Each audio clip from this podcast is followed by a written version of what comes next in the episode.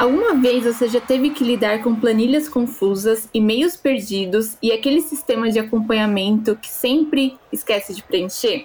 Essa é uma das dores de muitos gestores no Brasil e no mundo. Observando isso, Alessio Alionso resolveu inovar. Em 2015, ele desenvolveu um sistema com foco em simplificar e customizar fluxos de trabalho sem a necessidade de programar códigos.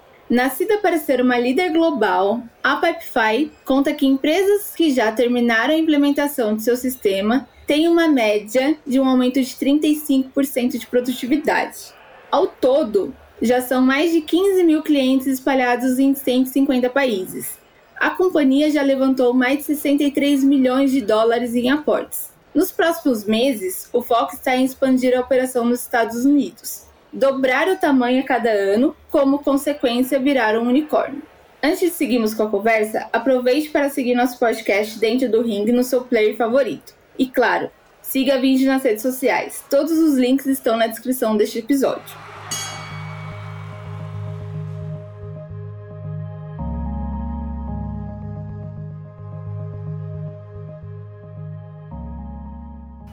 Olá, meu nome é Vivian, sou coordenadora de pré-vendas na Vind e estou aqui como anfitriã da vez no Dentro do Ring. Neste episódio, vamos falar sobre gestão de SaaS, passando por temas como liderança, delegação de tarefas, sonho grandes e muito mais. Para esse bate-papo, recebo Alessio Alionso, fundador e CEO da Pipefy, uma empresa global de SaaS que ajuda gestores a criarem e gerenciarem fluxos de trabalho eficientes. Olá, Alessio, muito obrigada por participar do nosso podcast. Para começarmos essa conversa, vale olharmos para a essência da Pipefy. Em uma entrevista, você disse que, ao possibilitar o gerenciamento eficaz de processos, nossos clientes podem reagir a um ambiente de mudanças constantes e rápidas. Isso foi lá em 2019, mas é impossível não relacionar com tudo que os negócios viveram em 2020. Você diria que os clientes que já organizavam sua gestão com a Pipefy conseguiram se adaptar melhor durante o período pandêmico? Você tem algum dado interessante nesse âmbito para compartilhar? A grande diferença pré e pós-Covid é que antes existia várias é, dinâmicas do ambiente de trabalho que, pelo fato das pessoas estarem ali no escritório, a presença física com as pessoas colaborando facilitava algumas coisas, né? Desde você fazer é, o acompanhamento da atividade, você ia, chegava na mesa de alguém, perguntava alguma coisa rápida aí que você precisava, ah, por exemplo, construção de cultura, treinamento de novos colaboradores. Era uma jornada que tinha a sua dinâmica e depois do Covid, é, com as pessoas sendo contratadas, né, trabalhando numa empresa, e às vezes estando meses numa empresa, sem as sem nunca ter conhecido né, o chefe ou o time em pessoa, faz com que isso torne-se um desafio. E é um desafio porque você não tem mais o papo do café para você educar as pessoas em relação à cultura, você não tem mais o ambiente de escritório para ver quem está ali disponível para ajudar a resolver um problema ou para ser produtivo, e principalmente as trocas de conhecimentos dentro da empresa e como é que a execução acontece, o trabalho não, não, não tem mais, né? Você tem que fazer isso de forma assíncrona e muito estruturada online. Então, de maneira geral, o que a gente percebeu é que essas empresas, de uma hora para outra, precisaram aprender a como manter seus colaboradores produtivos e precisaram aprender a como controlar a execução dentro das suas empresas de forma remota. E isso fez com que essas empresas fossem muito ao mercado comprar todo tipo de solução que empoderasse as pessoas a conseguir trabalhar de casa. Desde soluções mais conversacionais, que foi o pacote emergencial ali, né? Todo mundo saía indo buscar ferramenta de conferência em vídeo, de chat online, assim vai, a processos e workflows mais estruturados, que é o, o caso do mercado do Pipefy, onde as empresas precisavam cada vez mais garantir que a execução do processo fosse a prova de turnover, a prova de falhas de comunicação e aí ter boas tecnologias para garantir que essa execução continue acontecendo de forma eficiente é fundamental nesse ambiente novo. Então a gente viu uma mudança muito grande. Eu não tenho os dados específicos é, de cabeça, mas acho que a principal mudança que a gente percebeu dando um feedback qualitativo, é que empresas de médio e grande porte, eu acho que elas perceberam que elas estavam em cima de um iceberg, só que esse iceberg embaixo da água era drasticamente maior e você aprender a como orquestrar essa execução com o teu time trabalhando de forma remota e ter controle nessa execução era um desafio bem mais complexo e sofisticado do que elas esperavam. Né? A gente viu um incremento de demanda aqui no Pipefy mesmo, monstruoso dessas empresas e a gente viu empresas que às vezes estavam demorando meses, se não anos até, postergando e adiando algumas, alguns processos de transformação digital. Eles simplesmente, do dia para a noite, tiveram que dar o in e tiveram que colocar, tirar essas iniciativas do papel. Legal, até quando a gente relaciona né, com a pandemia, entrando o universo ali do, do varejo, eles tiveram que ir para o online, no que eles foram para o online, eles se perderam e precisavam de uma plataforma para ajudar, né? Porque não sabia como receber o pedido, como gerenciar. Acho que teve até um outro, uma outra entrevista que você fez que você até relacionou uma das clientes de vocês que era uma confeiteira, né? Então era esse mundo do varejo entrando para o online e precisando se organizar nesse universo tão louco. Exato, como organizar os pedidos, como coletar a informação dos clientes certo, guardar esse histórico de dados. Porque assim, antes imagina no escritório, o cliente liga, ah, tal pessoa, quem está atendendo? Você levanta a mão da mesa, você já resolveu o que você precisa. Agora tá todo mundo remoto, de forma síncrona, cada um no seu canto ali na sua casa trabalhando. E aí, né? Como é que você garante que a informação esteja fácil, disponível, atualizada e que se eventualmente algum cliente teu, né, bater a mão no telefone, seja para qual for o membro do time, esse membro do time vai conseguir acessar de forma rápida é, esse cadastro desse cliente e ver tudo que estão fazendo para ele. Exato. É um desafio. E uma curiosidade sobre o nascimento da, da Pipefy é que desde o primeiro dia você mesmo já planejava que a empresa fosse capaz de alcançar um posto de líder global, mesmo sendo uma startup que nasceu em Curitiba. Por que, que você teve essa visão? Foi uma coisa de sonho grande ou tem alguma outra questão estratégica também? Foi uma questão de sobrevivência. Quando eu comecei a analisar o padrão e perceber algumas dinâmicas, alguns mercados que eu estava explorando, empreender, eu percebi que às vezes o fator geográfico ele era mais ou menos importante ou relevante. Por exemplo, é, a Vind é uma solução de pagamentos. Se você é uma solução de pagamento, você tem o ecossistema local, você tem toda a questão de regulação, é, de governo ou né, atrelado às instituições financeiras. Eu não conheço nem no detalhe a especificidade do negócio da Vind, mas existe uma certa barreira de entrada local para de fato os players que queiram vender para esses clientes nessa região, de fato eles têm que entender o contexto local e tem que ter soluções que se adequem e atendam e resolvam bem o problema daquele cliente numa determinada região. Mas esses mesmos clientes, dependendo do tipo de problema, para eles é indiferente decidir optar por um fornecedor nacional ou um fornecedor internacional. Eu vou dar o próprio exemplo agora, que a gente está gravando esse podcast. A solução que a gente está usando para gravar esse podcast, super me parece que não é uma solução nacional, né? Até pelo, pelo nome, pelo domínio, assim vai. Provavelmente quem tomou a decisão por escolher essa ferramenta para usar como solução padrão para gravar um podcast, ela não está pensando se tem uma vantagem ou desvantagem é, trabalhar com um player brasileiro ou não.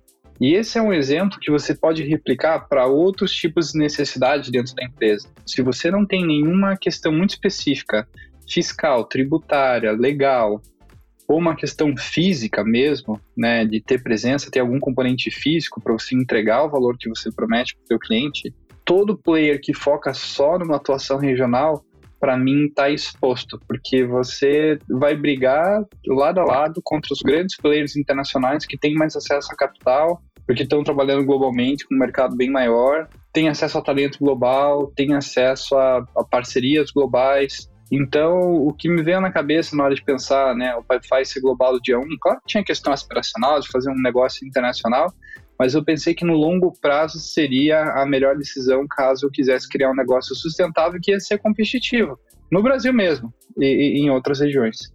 E foi, né? Eu acho que quando o Opify começou a entrar em regiões estrangeiras, você olha para o seu negócio e fala: por que, que eu não estou indo para lá também, né? A gente vive contratando ferramentas fora do Brasil, por que não ao contrário? Então, é, acho que é um ponto fundamental para outras empresas pensarem também. O principal fator que induz muitos brasileiros a empreender só localmente são duas coisas. Primeiro, a barreira da língua, porque naturalmente você vai ter que fazer tudo em inglês, traduzir, né, para outras regiões. E o segundo é que o mercado brasileiro é um mercado grande o suficiente para você conseguir fazer a tua startup decolar.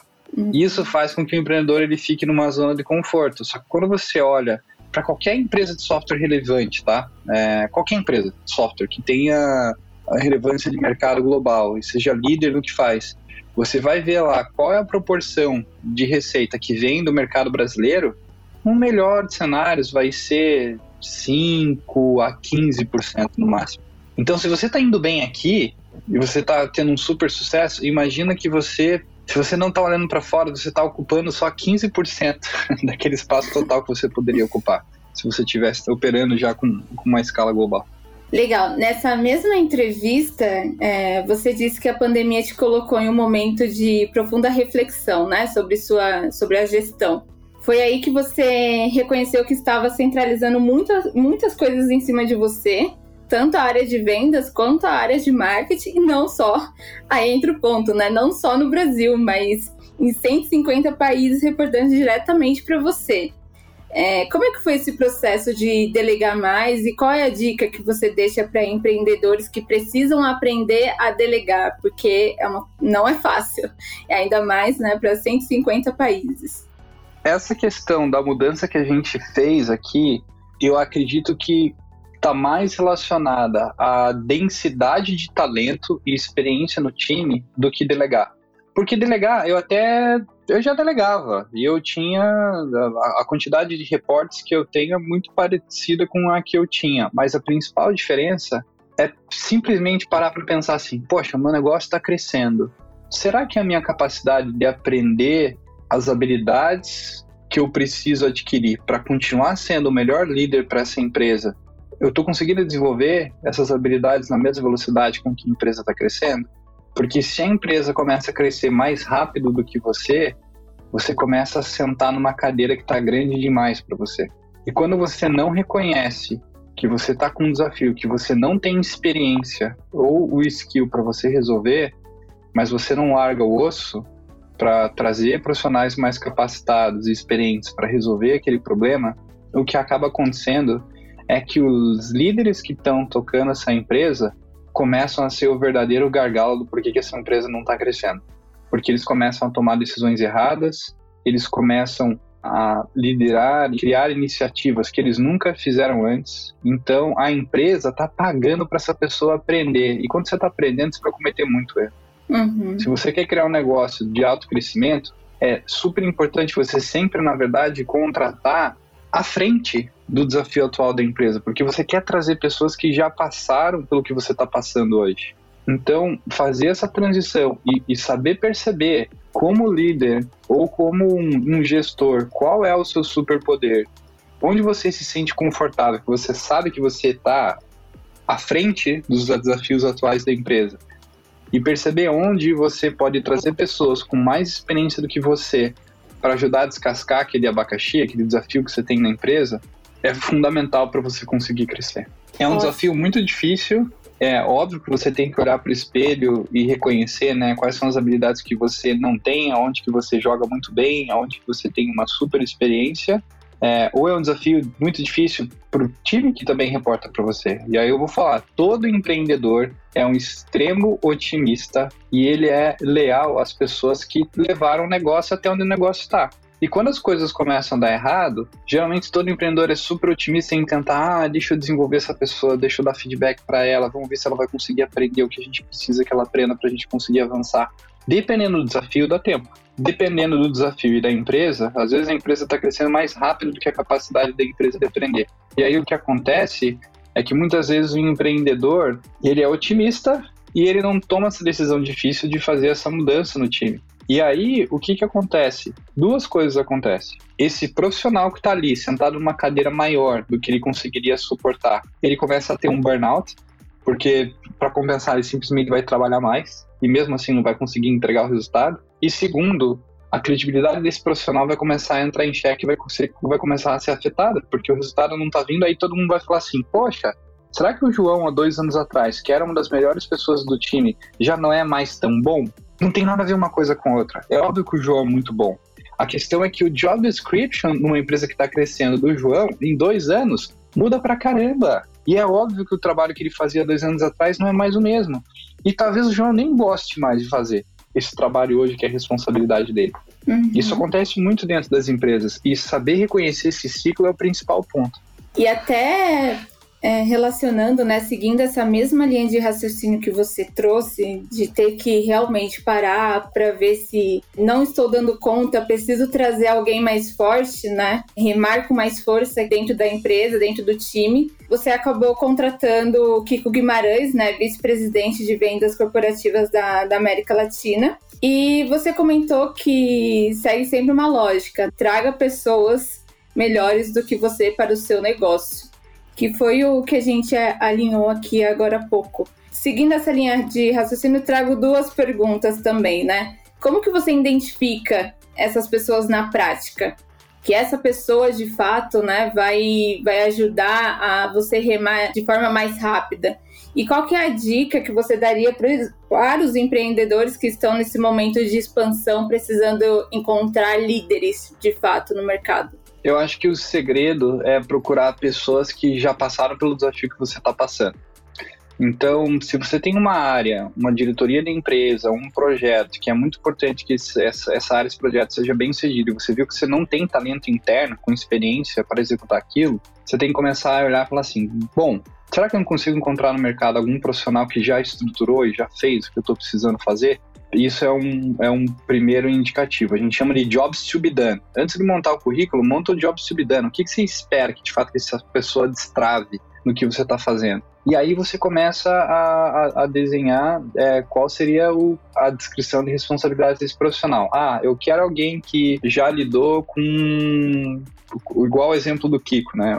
O Kiko é responsável por todas as nossas grandes contas da América Latina. Eu tinha um time aqui super bom, ajudou o Pipefy na fase que a gente era uma startup pequenininha, e aí a gente atende grandes clientes hoje. E claramente a gente estava super esticado, não tinha experiência de já ter vendido e fechado os contratos no tamanho né, que a gente estava fechando e aspirava também fazer cada vez mais negócio. E aí, basicamente, é aquela pergunta: será que eu consigo um profissional que já vendeu o contrato desse tamanho? Será que eu consigo um profissional que já vendeu para esse tipo de cliente, que numa dessas já tem um relacionamento dentro da indústria e conhece quem são o, os clientes? Será que eu consigo um profissional que pode ser que ele não tenha liderado uma iniciativa ou um projeto desse, mas ele já foi parte de um motor, ele já foi uma peça de um motor que sabe fazer isso muito bem. Então, olhando esse profissional, eu sei que eu vou conseguir, numa dessa, pegar alguém que já teve uma visão de dentro do que, que precisa ter na empresa para ser bem sucedido vendendo para esse tipo de cliente. E aí você começa a desenhar e encontrar um perfil de quem seria esse tipo de profissional. Eu gosto muito, antes de sair de fato recrutar e tentando achar essa pessoa, de definir qual que é o benchmark, qual seria o candidato dos sonhos. Eu pego aquele perfil ideal, desenho, faço meu, a, a, minha procura no LinkedIn ou de outras fontes de informação que eu tenho, até de recomendação. Às vezes o investidor fala assim: olha, cara, você precisaria exatamente um profissional como esse aqui, ó, o Joãozinho da Silva. E esse João da Silva aqui, cara, ele tá grande demais para você e ele tá super feliz onde ele tá, você não vai conseguir contratar. Mas vai falar com ele para você ver como é que é um profissional excepcional e ver qual é a experiência que ele teve fazendo o que ele fez. Porque quando você conversa com dois, três, cinco profissionais excepcionais, ideais para a função que você está tendo que contratar, você começa a encontrar alguns padrões e aí você já sabe o que procurar na hora que você for montar o teu pipeline de contratação e falar com aquelas pessoas que, que você quer trazer. Ótima dica. Até falando de, de, de pessoas, né, para ajudar ali no, no, no, processo de trazer, talvez, contas, né, maiores dentro da sua empresa. Na Pipefy, hoje vocês lidam com clientes de grande porte, como a Coca-Cola e a IBM. Trabalhar com, com essas contas é bem diferente, né, de lidar com pequenas e médias ter perfis diferentes, esse tipo de grande, pequena e média empresas é bem comum em SaaS. mas nem todo negócio sabe criar uma boa estratégia para essas duas esferas. E com o impacto da crise, vocês adotaram uma abordagem né, de, segmentar, serviços por área, como finanças, saúde e e-commerce. Por que, que vocês optaram por esse caminho? Tem algum pulo do gato? Como é que foi? A principal diferença de um cliente de pequeno porte de um grande porte é a expectativa que ele tem em tudo que se relaciona àquela tecnologia que ele está comprando. Se você está falando com um cliente é, de um negócio pequeno, que tem ali 10, 20 funcionários, esse cara é o empreendedor famoso barriga no balcão. Provavelmente ele resolve tudo, ele toma todas as decisões, ele mesmo instala as ferramentas que ele precisa usar no negócio. E ele trabalha com um orçamento apertado ali na hora de, de, negociar. E ele põe a mão na massa em muita coisa porque ele não tem estrutura para né, ter prestador de serviços ou pessoas ao redor para ele conseguir ir do ponto A ao ponto B, seja lá o que ele está tentando fazer. Quando você fala com empresas maiores, duas coisas eu acho que fundamentalmente mudam. A primeira coisa que passa na cabeça de um cliente de grande porte, na hora que ele está indo ao mercado comprar, a primeira coisa é: ok, que essa tecnologia é boa e vai me atender. Mas ele pensa em duas coisas também que entram muito na hora dele tomar decisão. Esse parceiro tecnológico, ele entende do meu negócio? Ele conhece da minha cozinha? Porque eu quero uma solução para o meu problema. Eu não quero comprar uma ferramenta. Eu não estou nem aí para a ferramenta. Eu quero resolver o meu problema. Eu preciso que esse problema seja resolvido até a data tal, e geralmente eu tenho tanto para gastar para resolver esse problema, e legal que tenha tecnologia, mas eu quero ver esse problema resolvido. E o quanto o parceiro conhece do negócio do cliente é um fator importantíssimo de decisão. É, se o cliente ele percebe que o vendedor da solução tecnológica não tem a mínima ideia de como é que o mercado dele funciona, já é um mau sinal para um comprador de, de porte maior. O segundo ponto que ele também pensa na hora que ele está tomando a decisão de compra é segurança.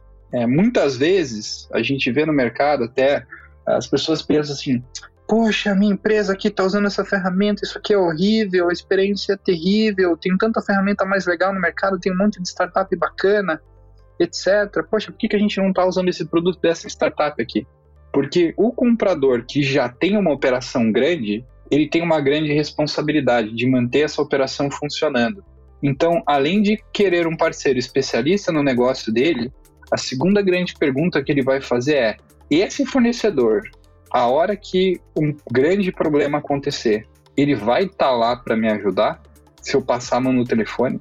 Se acontecer algum problema de segurança, será que esse fornecedor tem caixa para garantir que vai sobreviver nos próximos 3, 4 anos, que é o período mínimo que eu espero para contratar para ele ser meu fornecedor? Será que ele tem pessoal para de fato me dar um atendimento adequado? Será que ele está compliant com o LGPD? Será que ele cuida da infraestrutura dele e ele tem um time de segurança para garantir que os meus dados vão estar protegidos? Ou ele vai ter um leak e eu vou expor dados é, da minha operação dos meus clientes por aí. Então, o fator credibilidade é muito importante também para esse tomador de decisão mais sofisticado, né, que geralmente tem um budget maior. E aí, você também ter um time especializado que sabe conversar mais nesse alto nível para deixar ele tranquilo que ele está comprando um fornecedor sério, é um dos pontos de performance também. E aí, é, resumindo a história, eu sempre falo assim, as pessoas, ah, mas será que precisa, etc. Eu falo, cara, Pega um CIO de um banco. Qualquer CIO de um banco no Brasil, ele está tomando decisões de investimento no orçamento dele. Esse cara deve gastar pelo menos uns 300 milhões de reais para fazer qualquer coisa, no mínimo. Então o budget dele é maior do que o faturamento da tua empresa inteira, provavelmente. Esse cara, a hora que ele senta para tomar uma decisão de compra, é óbvio que ele não vai querer sentar na frente de um vendedor de 20 anos em site sales que está fazendo seis demos por dia. É óbvio que a barra é mais alta. E as pessoas têm que entender isso. Exato, até concluindo, quando você vai falar com contas grandes, foi o que você falou, ele contratando uma nova ferramenta, ele precisa manter o que ele já tem, né? Ele não pode destabilizar a área dele. Quando você, vendedor, mostra para ele que a plataforma é ideal e que você conhece as dores dele, que você sabe como resolver, ele fala: opa, então eu vou aqui, porque se alguma coisa der problema, essa empresa sabe como meu negócio funciona. Então aí ele já vai tranquilo querendo seguir com os próximos passos para uma contratação. Mas é exatamente, eu preciso manter aquilo que eu já tenho e ter mais segurança se eu trocar de plataforma, se eu trocar de sistema, eu tenho segurança de que vai dar tudo certo, porque eles conhecem o meu negócio. Uhum. É, quando a gente fala de gestão de SaaS, é impossível não falar da, da cultura de dados, né? Ter números e, e, informações estratégicas na ponta da língua é fundamental para startup, seja em um pitch de investidores ou num planejamento de crescimento. Como que a Pipefy lida, é, lidam com os dados, né? Tanto internamente quanto na parte analytics que apoia a gestão dos clientes de vocês? Ah, legal. E, e, aí eu vou ter que quebrar em duas respostas porque são terrenos diferentes ali. A parte analítica, é, a gente tem é, dons justamente focado nessa parte para dar mais controle e visualização da operação para o cliente, né? A gente tem o, o ali de data que você consegue gerar relatório, criar gráfico, é, ver onde está o problema, ver onde você está gastando, enfim, você pode fazer qualquer tipo de análise usando os dados que estão correndo ali dentro do Pipefy. É, se você quiser também, você pode pegar o dado do Pipefy é, a gente tem conectores, você exporta isso e pode juntar com outros dados dos sistemas que você tem, usando o teu, o teu sistema de analytics que você eventualmente tenha, né? Seja um Power BI, um Tableau, ou QuickView, ou qualquer um dos players que você né, trabalha para fazer a gestão da, da operação. Quando a gente fala em dado para os nossos clientes, é, geralmente um cliente está começando a ganhar mais maturidade no processo, ele está querendo escalar, a gente sempre se preocupa é, com alguns pilares fundamentais. O primeiro é controle. Não vamos falar em como melhorar o seu processo. A primeira coisa é você controla o teu processo? Você tem dados para conseguir fazer a telemetria da tua operação e saber se você está entregando o que você prometeu? Para conseguir enxergar quem no seu time está performando, quem não está performando, qual é o tipo de solicitação mais popular que chega no teu processo, é, se você atende mais um tipo de solicitação. Você tem dados para você saber se na tua operação, dentro de um trimestre, é, é, shit happens, todo mundo tem problema dentro de uma operação, mas você tem uma curva ABC, uma curva de Pareto que a gente chama, para você entender qual é o problema mais comum e qual é o problema menos comum, para você entender o que, que, você vai começar a atacar primeiro, na hora que você for pensar em melhorar o teu processo. A primeira etapa do ponto de vista de análise de dados é basicamente ter o dado ter o dado do processo como ele é. Antes de você sair mudando o teu processo igual um maluco e querendo redesenhar como o teu time inteiro trabalha, é importante você falar qual é a tua métrica de sucesso que você vai medir para entender onde você está. E aí, essa métrica de sucesso pode variar muito time a time. Se você está trabalhando com um onboarding funcionário da tua empresa, numa dessa é tempo médio de treinamento de um novo colaborador, pode ter um segundo indicador, por exemplo, NPS do colaborador, para dizer se ele teve uma experiência boa é, no onboarding. Quiser usar um outro indicador, você pode usar, sei lá, turnover de colaboradores é, nos últimos 12 meses, para usar como um critério de sucesso para entender onde você está. Antes de você sair mudando o teu processo, entenda onde você está. Isso é fundamental. A partir do momento que você entendeu onde você está e qual é o teu baseline, qual é o critério de sucesso para você medir como você está indo, em vez de fazer uma grande mudança no teu processo e querer né, é, reinventar completamente como você trabalha, quebre essa mudança que você espera em pequenos passos incrementais, em coisas que você possa testar é, em janelas de uma, duas semanas. É, isso para grandes formas de re redesenhar como você trabalha às vezes até pequenas coisas. Assim, a gente tinha um time de SDRs no Pipefy e a gente tinha uma taxa de conversão, de ligação atendida para reunião agendada. E a gente começou a desconfiar que o barulho no background da ligação estava impactando é, a taxa de conversão. A gente achava que a pessoa do outro lado achava que era um call center, ele, ah, é call center, vamos vender coisa cartão de crédito, vou desligar aqui. A gente fez uma hipótese, cara, se a gente colocar um headphone com noise canceling e tiver menos ruído, será que isso aqui vai impactar a conversão? Não. A gente rodou um teste com o time ali uma duas semanas, viu o resultado e depois foi lá e trocou o headphone de todo mundo. Então, pegar essas pequenas coisas e quebrar em hipóteses pequenininhas do que, que poderia melhorar o teu processo e medindo de fato se gerou impacto é muito importante. Qual que é o anti-exemplo que eu acho que eu vejo assim? Líder novo na área. Líder novo na área chega, quer mostrar trabalho, a primeira coisa que ele faz é, é, é tentar reinventar e mudar como as pessoas trabalham, trocar os softwares que estão na área é, e, e, definir novos padrões. Ele não mediu onde ele estava e ele não mede depois se isso tiver feito as mudanças que ele fez. Eu acho que essa é a primeira, é o primeiro grande dica que eu dou para os clientes Pipefy. Então, para a gente fechar a conversa, a gente não pode deixar né, de fora né, o Vale do Silício. Como todas as startups inovadoras, vocês também têm uma, uma unidade por lá. Aí fica a minha pergunta. Você pode compartilhar né, com os ouvintes que são empreendedores e sonham grande como é a experiência de estar numa região que nasce as maiores tendências tecnológicas? Eu acho que é importante dar, educar as pessoas em relação a isso. Só tem uma vantagem, que é aqui o mercado de trabalho tem pessoas experientes falando aquela metáfora né, que eu contei para vocês lá de procurar o, o, o, job description que eu tinha comentado, como aqui tem muita empresa de software, você consegue provavelmente achar o talento que você precisa. Mas, por outro lado, é, a competição por esse talento é ferrenha. É ferrenha.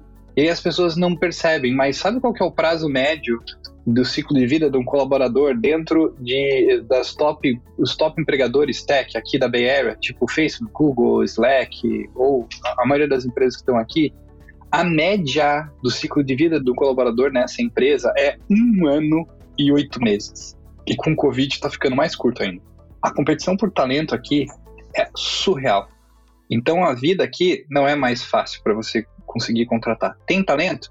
Tem. Tem muita gente experiente. Mas a competição por talento é uma briga de foice surreal por ter esse talento qualificado.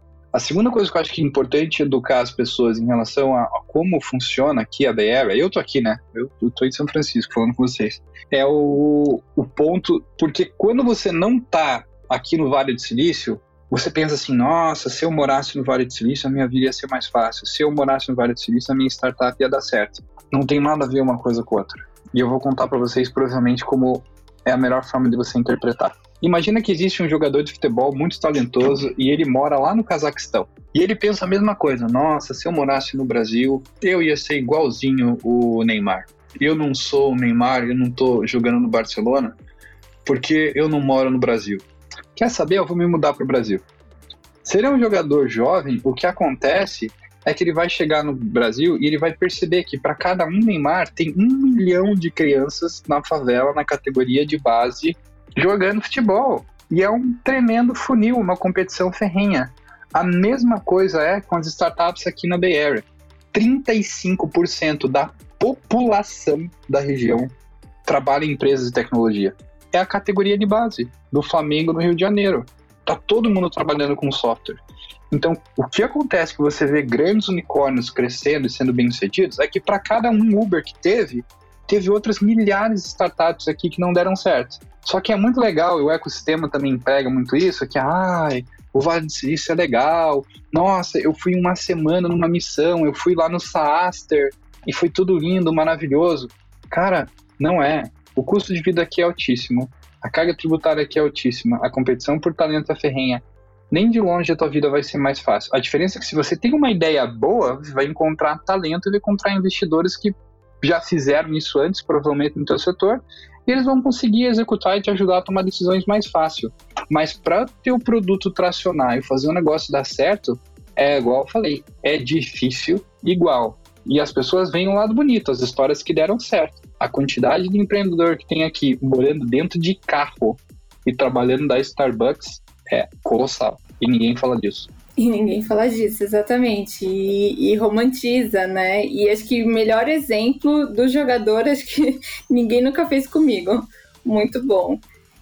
E Alessio, aproveitando a sua resposta, esses últimos dias saiu uma reportagem que trabalhadores nos Estados Unidos estão pedindo demissão em ritmo recorde. Você que está aí, qual a sua visão sobre o assunto? Nossa, eu vou falar para vocês. É a região tá, eu acho que uns 30, 50% mais vazia do que era antes do Covid. A maioria das pessoas que trabalham com desenvolvimento de software, a pessoa não necessariamente precisa estar no escritório. E aí eu acho que a grande maioria está se questionando: por que, que eu vou pagar 4 mil dólares por mês para viver num estúdio de 30 metros quadrados? E muita gente está saindo da região e está adotando o trabalho remoto. Isso é um caminho sem volta. E tem um dado muito bom que consolidou o volume de uso do metrô nas principais cidades dos Estados Unidos, é, desde antes do Covid, do Covid e agora essa tentativa de recuperação. a quantidade de pessoas que estão usando o metrô diariamente ainda não é 50% do que era no passado. E aí eu faço a provocação. Desses 50% que falta, quantos por cento será dessas pessoas vão aceitar voltar para o escritório como elas trabalhavam? Ou desses 50%, quantos por cento das pessoas será já estão se planejando e esperam trabalhar é, remoto das suas casas e ter mais qualidade de vida? inclusive vivendo fora de um grande centro. Eu acho que é uma mudança tectônica que vem para ficar. É, mas foi o que você falou, né? Não tem mais volta. Ainda mais quando a gente fala de tecnologia, esquece. Para que que eu vou? Exatamente, para que que eu vou pagar um valor para ficar perto, sendo que eu posso trabalhar de casa? Não faz o menor sentido. Vou pagar mais barato e trabalho remoto. Exato. Então, queria agradecer demais por esse episódio, Alessio. Foi sensacional a conversa. É, fique aqui à vontade para deixar os seus comentários finais e divulgar as suas redes sociais e a da Pipefy. É, Pipefy é só procurar, né? Pipefy é, em todos os canais. Instagram, Pipefy. Você vai achar nosso perfil. Twitter, a mesma coisa. Né? Pessoalmente, eu não sou muito ativo no Twitter, de vez em quando eu respondo algumas perguntas ali no Instagram, então vocês podem né, seguir ou o Pipefy ou me seguir também no Instagram, meu nome e sobrenome junto, é tudo fácil sempre que o pessoal manda algumas perguntas ali em relação a SaaS, em relação a startup, eu sempre tento compartilhar o que eu aprendi. Se as pessoas não cometerem os mesmos erros que eu cometi, eu já fico feliz. então, fiquem à vontade para me seguir por lá.